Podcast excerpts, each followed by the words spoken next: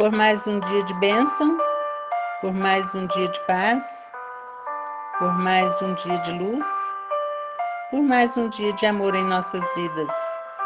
Abençoe, Pai, o nosso planeta.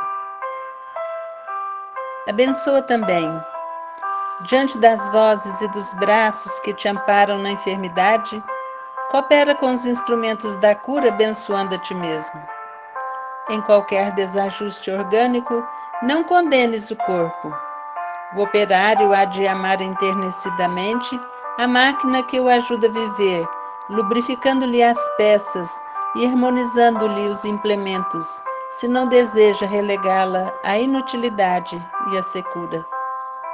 Abençoa teu coração, é o pêndulo infatigável, marcando-te as dores e alegrias.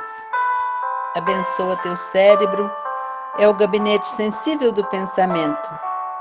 Abençoa teus olhos, são companheiros devotados na execução dos compromissos que a existência te confiou. Abençoa teu estômago, é o servo que te alimenta. Abençoa tuas mãos, são antenas no serviço que te consegues realizar. Abençoa teus pés, são apoios preciosos em que te sustentas.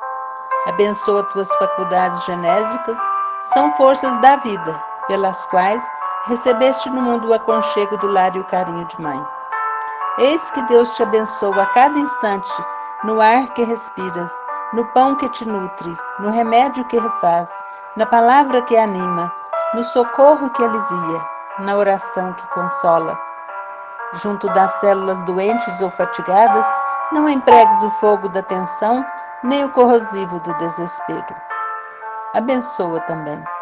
Emanuel e Chico Xavier, do livro Coragem.